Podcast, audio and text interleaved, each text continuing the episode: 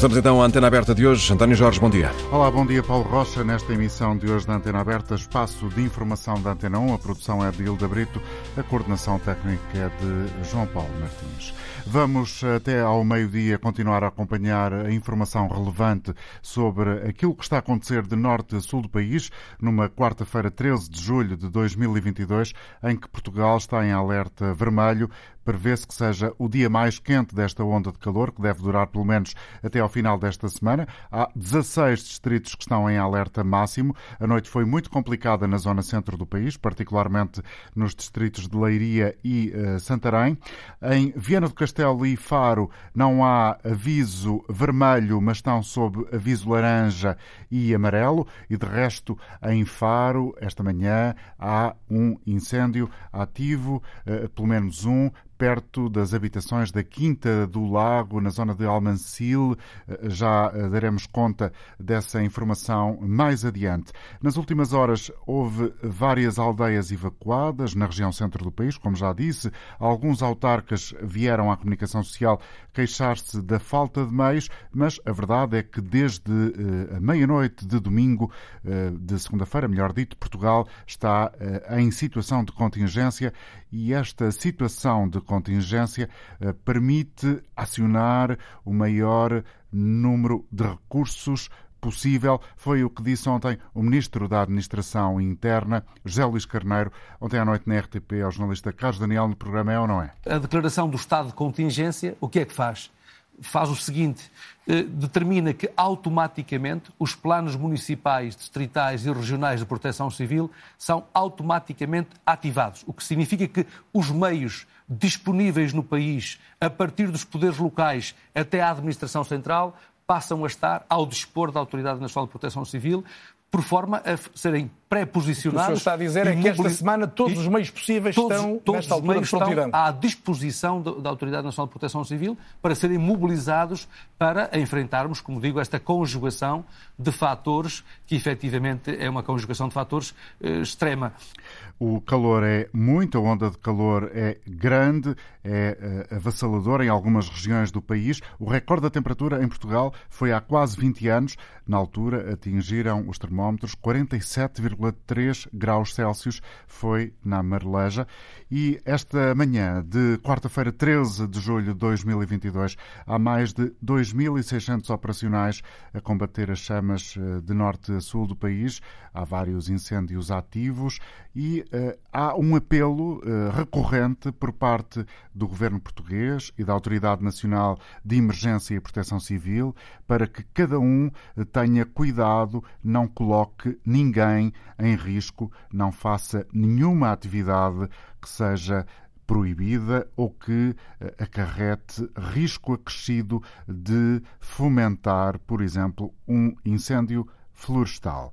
Dentro de minutos, dentro de 45 minutos, mais uh, coisa menos coisa, ao meio-dia, é pelo menos a hora apontada, vai haver um uh, briefing à comunicação social para apresentar o ponto de situação uh, relativamente aos incêndios que lavram no país e também reforçar os conselhos à população. Vamos acompanhar essa comunicação aos jornalistas da Autoridade Nacional de Emergência e Proteção Civil aqui em direto na Antena 1. De resto, ao longo da jornada informativa, os repórteres da Rádio Pública vão trazer aqui toda a informação essencial daquilo que estiver a acontecer no país. E depois da uma hora da tarde, entre a uma e um quarto e as duas da tarde, na edição de hoje do programa Portugal em Direto, alargamos a rede para eh, trazer também vozes de jornalistas de eh, imprensa local para nos eh, contarem o que passa na região. Mas por agora cumprimento o engenheiro Carlos Trindade, é coordenador municipal Olá, da Proteção Civil de Mafra. Muito obrigado por estar connosco esta manhã. Quando Muito obrigado, ouvimos ouvimos ao longo dos últimos dias este reforço uh, para que cada um dos cidadãos, cada um de nós, na prática, tenha cuidado o que se pode e não se pode fazer e aquilo que às vezes vemos fazer, apesar de tudo, e que está na origem, em muitas situações certamente, para este uh, conjunto de incêndios que deflagram no território nacional. Olá, muito bom dia, muito obrigado pelo convite e pela oportunidade. Uh, eu queria começar pronto, desejando boa sorte e, e votos de felicidade para todos os operacionais no, no terreno, para os cerca de 2.800 homens que me referiu. Uh, uma boa sorte para eles e corra tudo pelo melhor e que regressem em casa em bem. Eu queria hum, deixar uma mensagem de, de esperança a todos, pois o, nós sabemos que os tempos são difíceis, mas que neste momento o sistema está no máximo está no máximo das suas capacidades materiais, está no máximo das suas capacidades humanas e de coordenação. O sistema de, de, supressão é um sistema que existe e que vai sendo reforçado continuamente ao longo de todos os anos, mas eh, existe sempre um ponto de, de, de, ruptura, que é nós temos que reduzir as ignições, temos que reduzir o número de incidentes, porque senão... Temos que reduzir o, sistema... o conjunto de incêndios que deflagra hoje, por exemplo. Exatamente, exatamente. As condições meteorológicas são extremas, como estava a dizer, a dizer, de dificuldade extrema para o combate. Quer dizer o quê? Quando um incêndio começa, rapidamente ultrapassa a capacidade de extinção. Logo, quando temos um sistema preparado para responder rapidamente e em força, de forma a debelar rapidamente as, as, as, ignições iniciais, se tivermos muitas ignições, esse sistema começa a ter que se dispersar, começa a ter que uh, uh, dividir meios. Logo, essa capacidade de extinção não é efetiva. E então assistimos ao que estamos a assistir agora. O Triângulo do Fogo refere três vertentes: combustível, topografia e ignições, energia, que são as ignições. Nós só conseguimos trabalhar na parte do combustível, e a parte do combustível trabalha-se no, no, outono, no inverno, até à primavera. Nesta Ou seja, fase é muito a difícil. limpeza dos terrenos. Exatamente, a limpeza dos, dos terrenos. A outra componente são as ignições. Nós temos que reduzir ignições para o sistema ser capaz. Não podemos continuar, nesta fase que estamos, a ter pessoas a fazer queimas e queimadas nos seus terrenos porque e a disparar em foguetes, fogo de artifício? Uh, neste momento são mais as queimas e as queimadas do que propriamente uh, fogo de artifício, porque o fogo de artifício necessita de autorização que, municipal e essas autorizações estão todas uh, proibidas. e nós temos que reduzir estas, estas ignições. Se não reduzirmos rapidamente, não se consegue, uh, o sistema não consegue responder. Bom, e depois, quando as... temos incêndios de, de, grande dimensão, fica difícil uhum. distingui-los. Engenheiro Castro Unidade, de facto, eh, os fogos de artifício estão proibidos porque necessitam de autorização, mas realmente, aqui e ali, na nas noites quentes que temos vivido, de norte a sul, há uh, um ou outro foguete. E isso acontece, portanto, à margem da lei. E estas ignições que são necessárias travar também, provavelmente, acontecem à margem da lei. Quais são os comportamentos mais habituais e que têm que ser efetivamente erradicados, concluídos, terminados? Nesta fase temos notado muito comportamento negligente. Dois terços das ignições são evitáveis, são negligentes, logo são crime. Entre esses comportamentos é a realização da pequena fogueirinha, a realização de trabalhos com maquinaria, as máquinas agrícolas, as máquinas de tratores, motorroçadoras, todo esse tipo de trabalho é proibido no interior das zonas rurais, no interior das zonas florestais. Depois temos outros comportamentos que hum, as pessoas que estão a tentar defender as suas, as suas casas muitas vezes colocam-se em perigo quando vão com a mangueira para a frente do fogo, de calções, de chinelos, de t-shirt. As pessoas deviam usar roupas largas, deviam usar roupas pesadas que as protegessem, como casacos, como calças de algodão, um capacete se tiverem, botas, luvas, de forma a que consigam realmente estar protegidas e tentarem fazer alguma coisa. E depois esperarem, esperarem pelo melhor momento de fazer um trabalho. A água, no, no combate aos incêndios, a água deve ser poupada e usada com inteligência. As pessoas que têm potencial de usar mangueiras não devem dar a regar a erva à volta da casa, devem esperar para apagar quando o fogo chega perto de casa e só nesse momento é que poderão ter algum trabalho. E esse é um Porque comportamento senão... muito habitual, quando as pessoas começam a Sim. ver o fogo aproximar-se, as labaredas a ficarem cada vez mais próximo da propriedade e principalmente da casa, eh, têm tendência para regar o jardim, aquilo que está à volta. Isso não deve ser feito deve ser eh, guardada a água para quando o fogo chega. Não devem andar a regar a casa, porque, por exemplo, as casas dos anos 90 para a frente são sobretudo casas de, de cimento, casas de, que têm materiais que não são inflamáveis. Uhum. Logo, a água deve ser guardada para, por exemplo, algum material inflamável que eu tenho encostado à casa, um avançado em madeira, um sofá da piscina, um carro, floreiras, uh, árvores, uh, tudo isso deve ser removido de perto da casa. E depois, as pessoas, quando chega ao fogo, as pessoas protegem-se dentro de casa. E a água é usada a seguir, que é para quando alguma coisa estiver a arder, têm água para apagar. E se vão gastar a água toda antes do fogo chegar, o que é que acontece? O fogo vai dessecar tudo, vai evaporar a água toda, não tem efeito nenhum, e depois, quando precisa da água, não tem água para se proteger. Um, um, comportamento muito típico é as pessoas andarem também e molharem-se, estarem perto do fogo e molharem-se não devem se molhar, porque quando nós temos roupa molhada, o fogo, o calor do fogo passa mais rapidamente para o corpo e são mais facilmente queimados. Uh, porem lenços molhados à volta da boca deve ser um comportamento evitável. O lenço pode-se pôr de proteção, mas seco. Mas podem usar máscaras daquelas brancas, bico de pato, do, do Covid. SP2? Serve. Exatamente, exatamente. Servem perfeitamente para isso. Bom, Porque o senhor está aqui a deixar. Peço desculpa, peço desculpa, de interromper, mas o senhor está a deixar desculpa. aqui um. Não tenho que pedir desculpa. Eu é que peço desculpa de interromper. Carlos Trindade, o senhor está a deixar assim, aqui um, um, conjunto de conselhos muito, muito relevante que eh, contraria aquilo que é eventualmente o senso comum ou, ou, o pensamento dominante daquela que, deve ser, que é a atuação das pessoas perante um incêndio. Uh, sim, eh, este, o tipo senso de, comum... este tipo de comunicação que o senhor está a fazer agora aqui uh, é raro, falha, não, é, é, é, difícil de encontrar. Não devia ser mais uh, disseminada esta informação?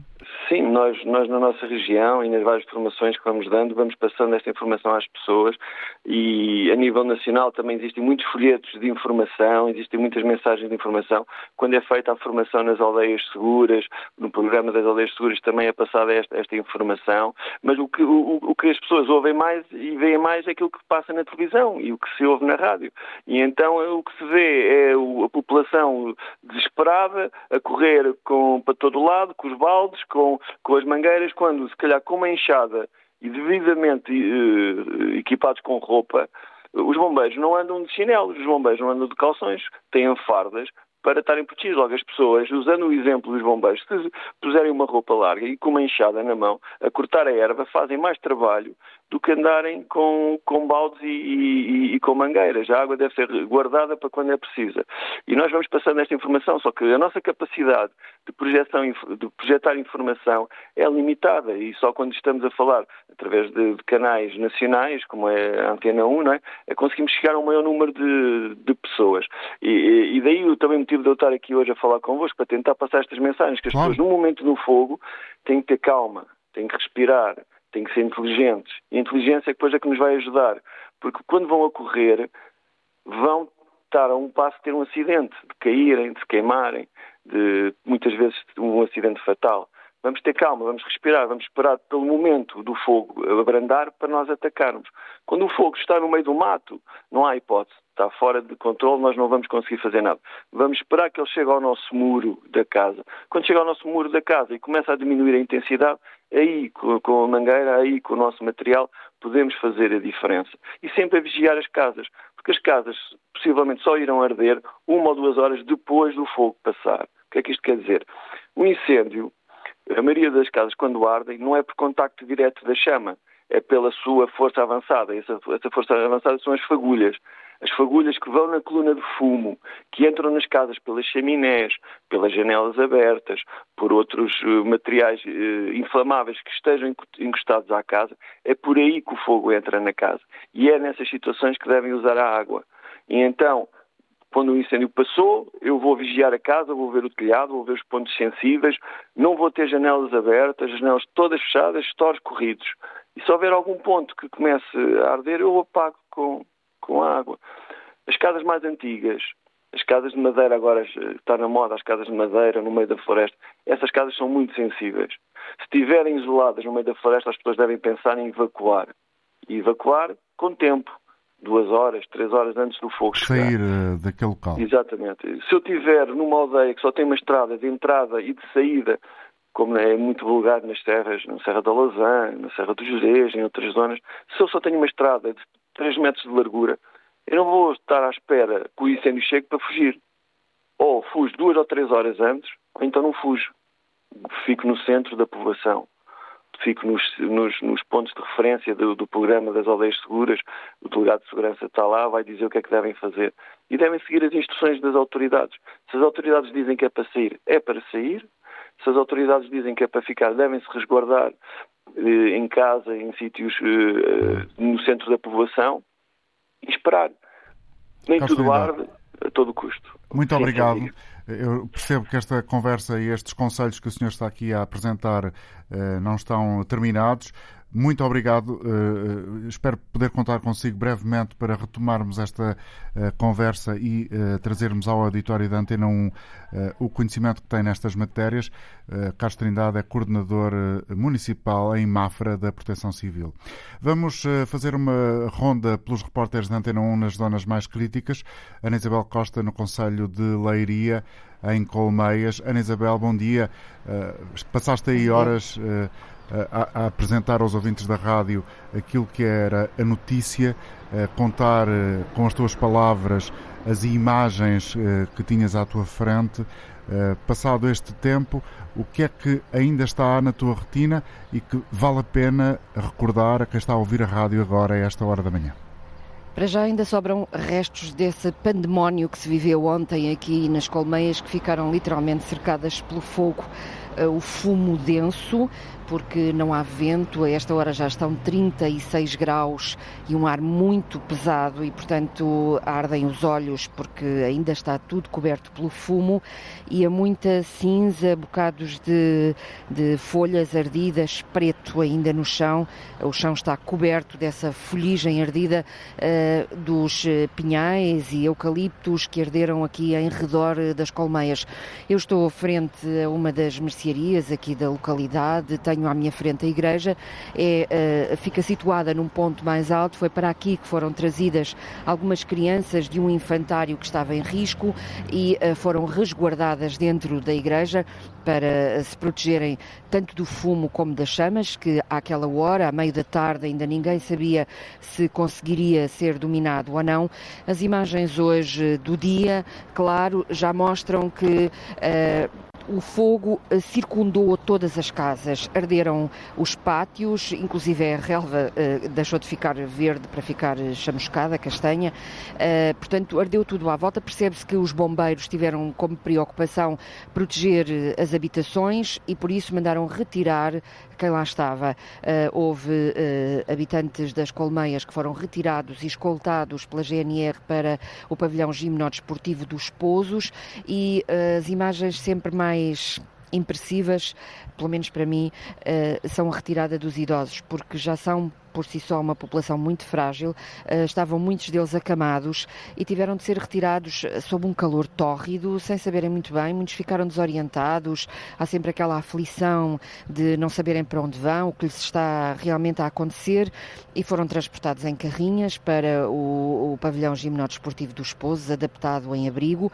onde ainda estão a esta hora. Eu passei por lá antes de vir para aqui, eh, eles estão cuidados, obviamente, por enfermeiros, por psicólogos, por equipas da Segurança Social Social e do ACES, eh, do Pinhal, eh, eh, o, o agrupamento de centros de saúde, que também está a acompanhar toda esta situação e, naturalmente, a Câmara de Leiria, mas não deixa de ser uma situação preocupante e fragilizante para esta população já de si mais dependente.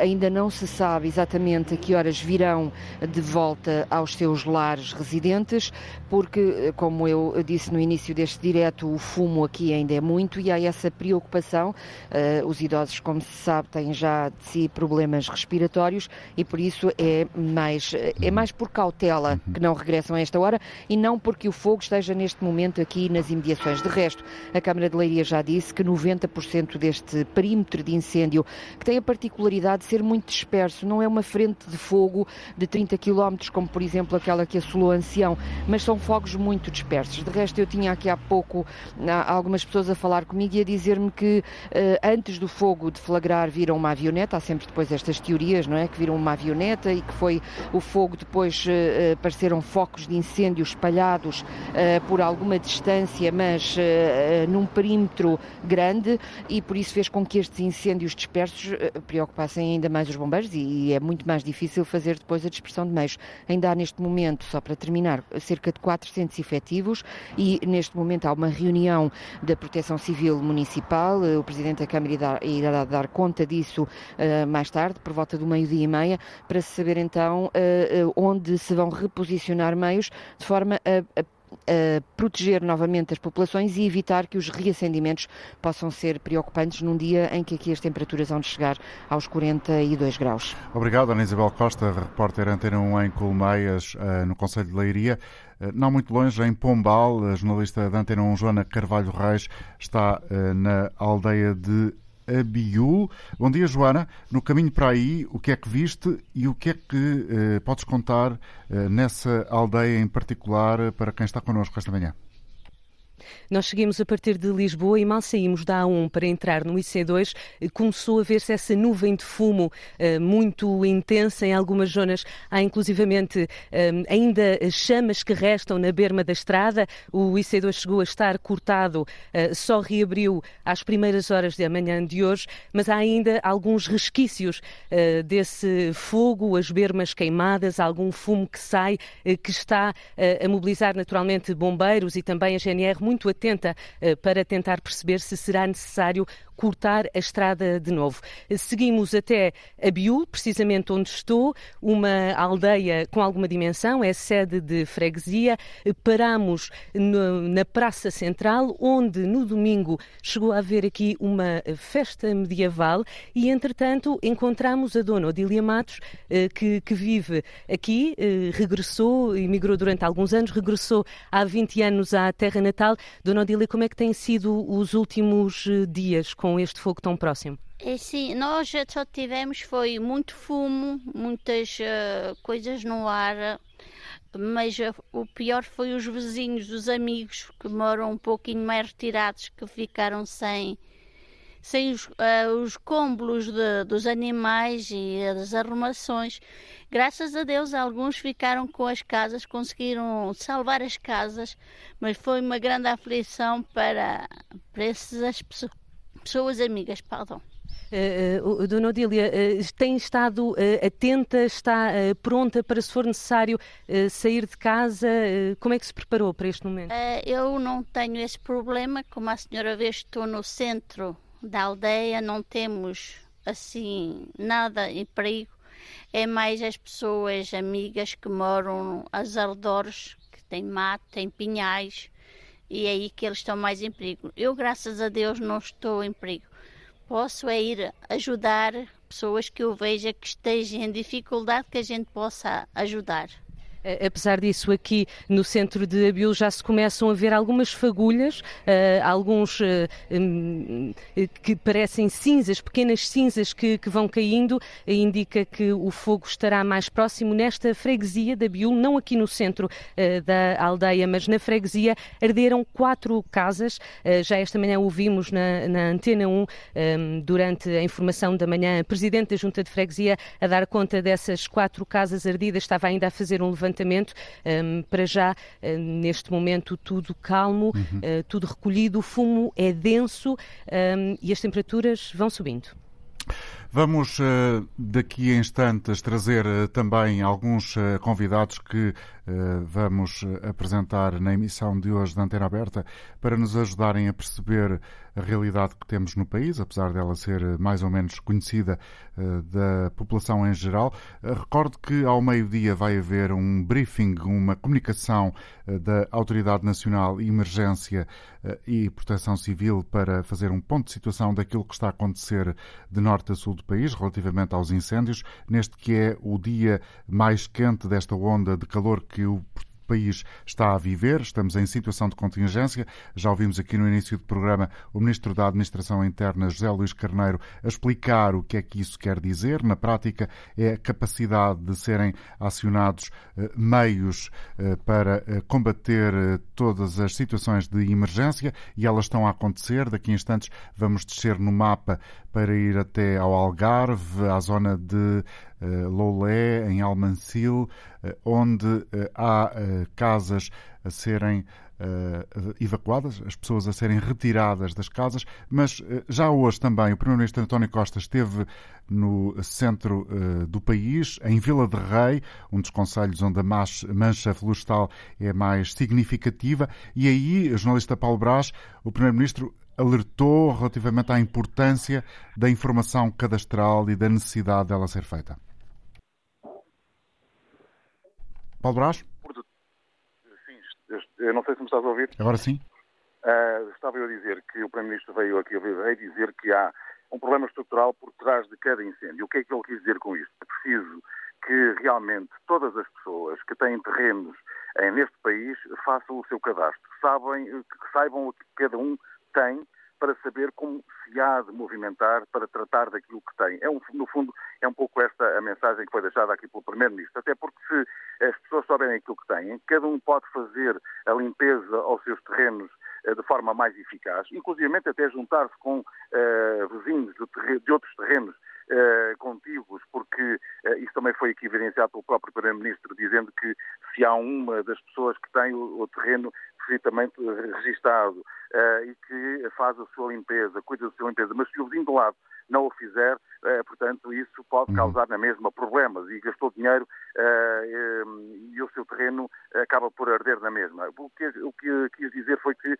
nestes casos, porque nestas zonas onde há, digamos, terrenos, algumas faixas de terreno até muito pequenas, foi falado aqui num caso de um senhor que tem um terreno com 100 metros de comprimento e 5 de largura. Haverá muitos destes terrenos aqui espalhados por estes, por estes municípios e do vizinho do lado também igual a este. Portanto, poderá haver aqui uma união de proprietários para que todos em conjunto façam essa limpeza e para eh, que, eh, neste caso, na altura do verão e nos incêndios, portanto, estas situações sejam mais salvaguardadas tenham uma rapidez e uma maior eficácia quando se trata eh, de controlar um incêndio nestas zonas do país. Daí que seja importante saber o que cada um tem, fazer esse registro, saber como é que as mesmas pessoas, os seus descendentes, saberem o que é que têm, para que ao longo do tempo possam ir controlando as, as suas propriedades, porque isso é que é essencial. Agora, quando nós eh, percebemos e quando nós andamos no terreno, percebemos que há muitos terrenos que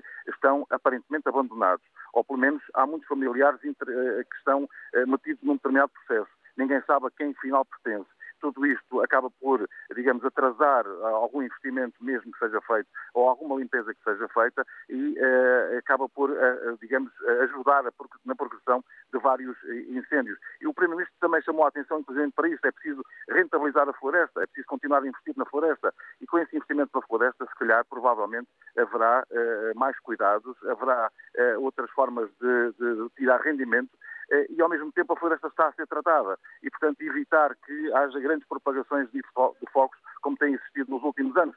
Antigamente, nós sabemos que a resina era retirada dos pinheiros, as, as florestas eram praticamente limpas, havia uh, pequenos, uh, pequenos elementos da floresta que serviam inclusivamente para alimentar os fornos de algumas padarias e outros, e que agora isso não existe. E, portanto, é preciso fazer todo um tipo de trabalho e que só poderá ser feito com este registro de propriedade de cada um, para que as pessoas também, ao mesmo tempo, eh, sejam responsabilizadas por aquilo que têm e, e, também saibam aquilo que têm e aquilo que podem fazer para, que, eh, para evitar situações eh, deste género. Portanto, hum. foi um bocado esta mensagem que foi deixada aqui. Há ainda 174 municípios do país que estão por fazer esse cadastro e ficou aqui também o apelo para que esses 174 municípios avancem para os cadastros que têm que ser feitos para que o país fique a conhecer aquilo que temos em termos florestais e para que daqui para a frente, portanto, as coisas corram pelo melhor. Portanto, foi esta a mensagem que foi deixada aqui esta manhã pelo Primeiro-Ministro. E uma mensagem acompanhada e aqui sintetizada pelo jornalista Antena 1, Paulo Brás,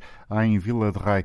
Joaquim Reis, eh, da Rádio Pública, está em Mulgador, no Conselho de Ancião. Joaquim, tem estado aí nas últimas horas, muitas horas, imagino que horas difíceis. Este momento da manhã, qual é o retrato que podes trazer a quem ouve a rádio? O primeiro retrato que salta à vista é que há um capacete de fumo denso e espesso que cobre toda esta zona, perto de Ancião. Zona que já pertence, por exemplo, ao Conselho de Pombal, mas está mais encostada a Ancião, e a própria urbe de Ancião. E isto tem uma consequência, é que olhamos para a linha do horizonte, não conseguimos ver propriamente aquela coluna de fumo da frente de incêndios. Este incêndio, eh, que é o de Val da Pica, que começou na sexta-feira passada, eh, tinha três frentes eh, ontem. Conseguiram-se dominar duas delas e uma continua ativa. Mas basicamente não se consegue ver porque para já está em morrinha. Não há vento, a temperatura vai subindo, mas o vento prima pela ausência e, portanto, a preocupação é que essa frente de incêndio ativa não entre em algumas povoações, nomeadamente na povoação de Val Perneto e de Marquinho. Aqui, Mugadouro está entre as duas povoações e há um número acrescido de bombeiros no terreno, várias colunas de várias partes do país, de norte a sul, isto para compensar, inclusivamente, a consequência deste capacete que não nos permite ver o horizonte. É que, graças a isso, não há meios aéreos aqui a operar. Não há teto para os aviões operarem com segurança fazendo o ataque às chamas. Ora, uh, ontem mesmo houve uh, aldeias que viram as chamas entrar por elas dentro, o caso de Ramalhais, de Lagoa das Feiras ou de Costa das Casilhas. Aqui arderam barracões, anexos, uh, arderam uh, estábulos de gado, morreu gado, uh, foram destruídas viaturas, tratores, alfaias agrícolas, mas também empresas, armazéns de empresas e algumas que ficavam ao fabrico de alguns materiais desapareceram. Prejuízos enormes para elas. Uma das consequências que tivemos ocasião de observar é que nestas aldeias as pessoas ficaram com medo e com receio de que o fogo voltasse. Ninguém dormiu, basicamente ninguém dormia eh, dentro de casa, eh, sentados à soleira da porta, ou então, eh, pura e simplesmente, estendendo uma manta e dormindo na própria rua, porque assim diziam, se o incêndio voltasse, mais facilmente se apercebiam e poderiam defender o que ainda lhes restava. A maior parte das casas foram salvas, dizem, as casas de habitação, algumas foram afetadas, umas estavam desabitadas, outras não. Houve pessoas retiradas, muito poucas, poucas aceitaram uh, o convite da Guarda Nacional Republicana para serem deslocadas para abrigos seguros. Foram bastante poucas, mesmo entre os mais idosos. Foram para a casa de amizade, da amizade em ancião, mas uh, logo de madrugada a esmagadora maioria regressou aos seus lares e neste momento já não há ninguém que tenha sido retirado e que ainda esteja deslocado. Ora, a temperatura vai subindo. Há uma frente que preocupa. Resta saber se, com o aumento da temperatura, o vento vem uh, e aí afasta o fumo. Os aviões, então, poderão atuar, mas a consequência será que o vento, a força do vento, irá empurrar inexoravelmente esta frente de incêndios que tanto preocupa e que está neste momento a ser contida estão os bombeiros a tentar contê-la com máquinas de rastro, criando um gigantesco aceiro que domine todo o perímetro para que as chamas não voltem a ameaçar as povoações que medeiam aqui entre Ancião e Pombal, no distrito de Leiria. A reportagem de Joaquim Reis. Bom dia, professora Helena Freitas, eh, especialista em uh, biodiversidade e ecologia. A senhora conhece muito bem o interior de Portugal, de resto liderou a unidade de missão para, para o interior. Uh, ela estaria connosco ao telefone, mas neste momento não é possível falar com ela. Vamos uh, transitar um pouco essa conversa para os minutos seguintes. Antes disso, vamos até Lolé. Cristina Santos, repórter da Rádio Pública, estás na freguesia de Ludo, no Conselho de Lolé, onde o incêndio já ameaçou, julgo eu, habitações. Sim, Uh, o incêndio é uma, uma, das frentes, das duas frentes do fogo que uh, começou ontem à noite. Portanto, uma dessas frentes, por causa das projeções, passou para o Conselho de, de Lolé, onde, onde me encontro.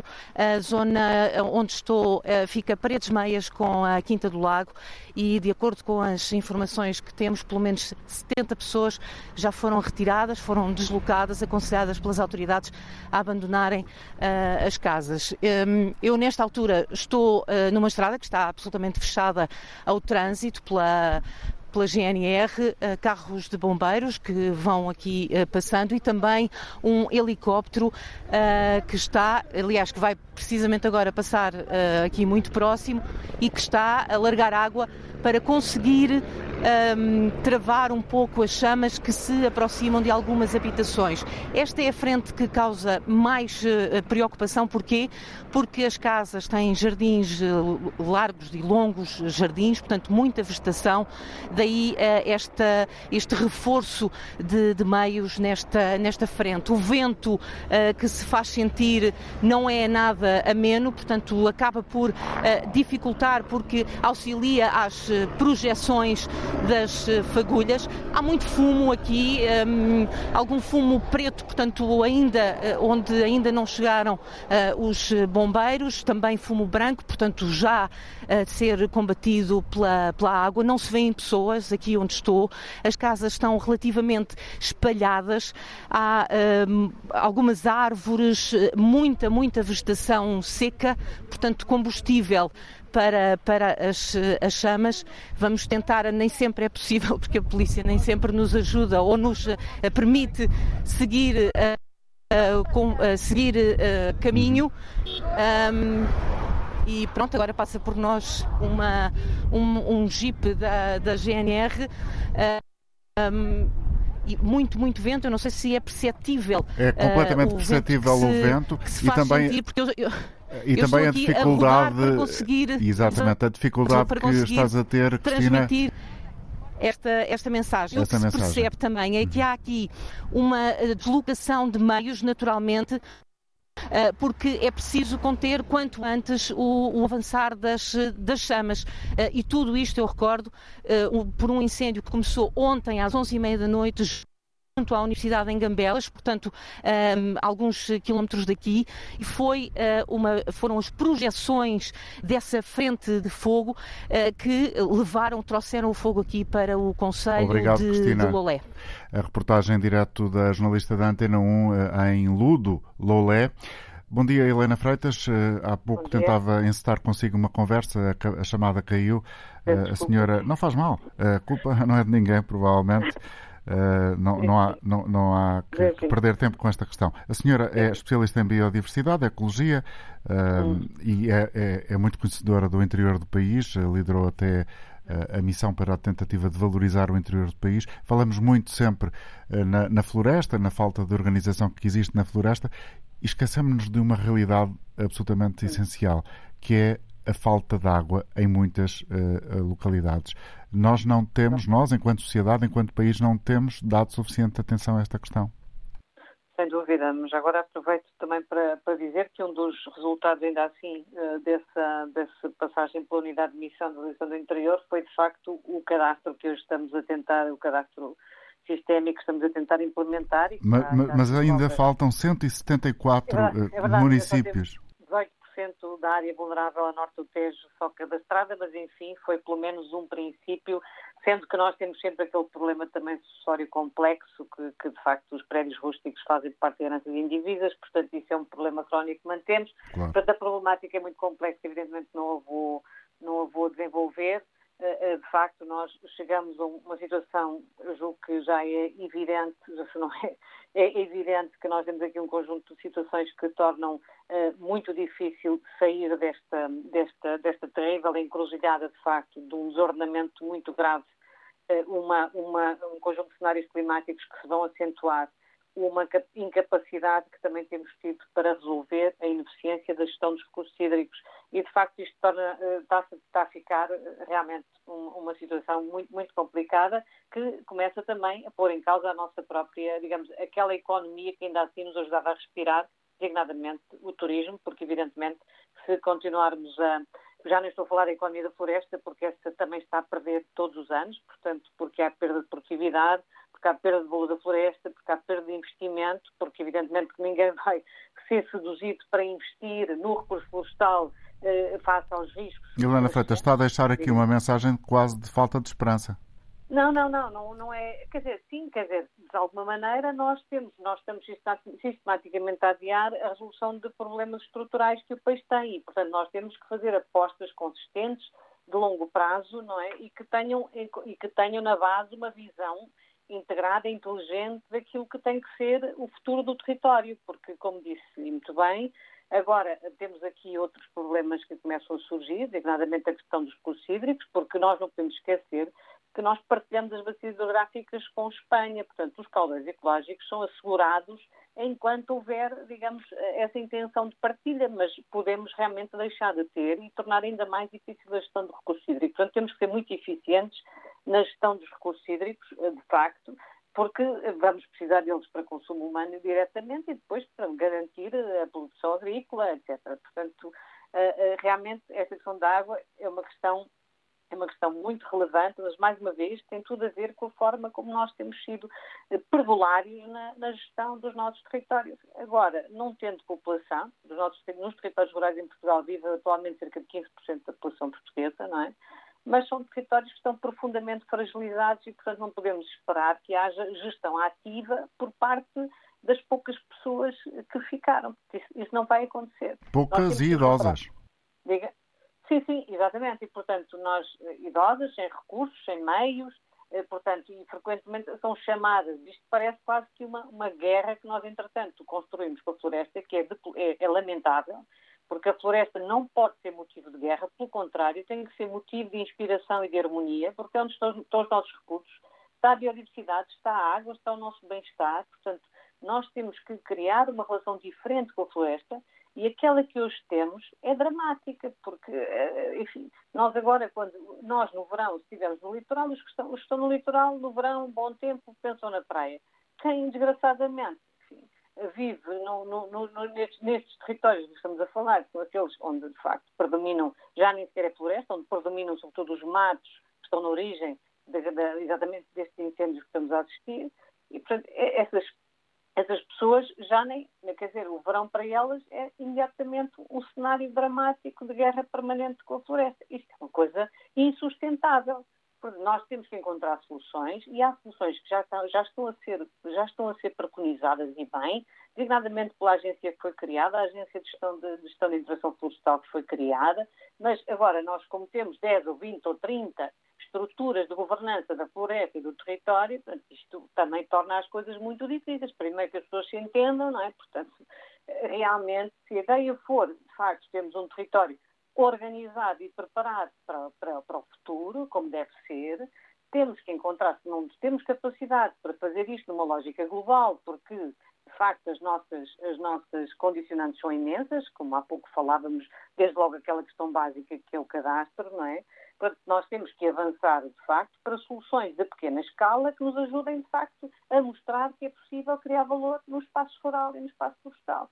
E, portanto, isto é absolutamente indispensável encontrarmos, portanto, soluções de base local, como são as associações, eh, as zonas de intervenção florestal, é preciso capacitá-las, é preciso dar-lhes os meios, de facto, para conseguirmos criar, regenerar um, um, território que tem sido claramente abandonado. Uhum. E, e, por isso, eh, e já agora, quer dizer, nós temos cerca de 20% do território nacional está consignado à conservação da natureza. O, o, o, temos ainda um objetivo 30-30, portanto, que nos pode impulsionar esse valor. Essa, uh, as áreas, nossas áreas naturais são fundamentais também para criarmos uma relação diferente com o território, são uma economia muito importante, têm valor e vão ter ainda mais valor. Façamos desses territórios um exemplo de que é possível fazer bem. Vamos ficar com esse apelo. Muito obrigado, professora Helena Freitas, pelo seu contributo e pelas ideias que aqui transmitiu ao nosso auditório. Cumprimento também Marco Almeida, presidente da Câmara Municipal de Mangualde, no Distrito de Viseu. Bom dia. O senhor, há uma hora aqui na Antena 1, fazia um ponto de situação sobre uh, o incêndio que uh, corre no seu Conselho. Qual é o retrato que nos pode deixar esta hora, por favor? Boa tarde. Neste momento estamos com duas frentes ativas, uma com maior intensidade. Os meios aéreos estão a dar resposta a esta frente ativa que eh, ficou, que piorou nas últimas, nos últimos minutos. Temos mais de 100 operacionais no terreno, mais de 30 veículos. Estamos a falar de que aldeias? Estamos a falar principalmente de incêndio na área florestal, em freguesia da Brunhosa a Velha e no limite do Conselho com, de, freguesia com Tavares. E nessas, nessas aldeias, Presidente, não há uh, casas em risco? não está próximo de nenhuma povoação, mas estamos a tentar, mas estamos a tentar dar, dar resposta às pessoas e, à, e aos seus bens. Uh, a situação está, está, neste momento está complicada, mas de qualquer das maneiras estamos a, fazer, a dar a resposta conseguimos. Há muita aflição na sua voz, houve-se gritos nesta chamada. Presumo que as pessoas estejam muito ansiosas e preocupadas. Não, não percebi, desculpe. Presumo que as pessoas à sua volta estão ansiosas e preocupadas. Há alguma tensão, uma vez que as pessoas veem, veem algumas das suas. Uh, o, o, fogo está próximo das suas, das suas propriedades uh, e é natural que a emoção se sobreponha a alguma razão. E por isso aquilo que estamos a fazer é o nosso melhor, os operacionais que estão no terreno estão a dar a melhor resposta que podem. Felizmente os meios aéreos também nos estão a ajudar, eh, sendo certo que as condições de terreno e as mudanças repentinas do, do vento eh, causam maiores dificuldades. Esperemos que consigamos dar a resposta que se pretende um, e neste momento estamos a fazer o nosso melhor. Obrigado. Marco Almeida, o Presidente da Câmara Municipal de Mangualde. Em Pampilhosa da Serra, Américo, como estão as coisas esta manhã? Américo Vicente, bom dia. Uh, bom dia. Portanto, nós agora, obrigado pela participação. Nós agora aqui, uh, em questão dos incêndios, estamos ainda um bocado calmos, porque ainda não chegou cá a nossa zona. Mas uh, o que eu queria dizer é muito abertamente é que os governantes olhem para este território grande que é aqui o interior, e que nós estamos muito desprotegidos nas limpezas das florestas. Uh, há uns que limpam, outros não limpam, e há muita desorganização.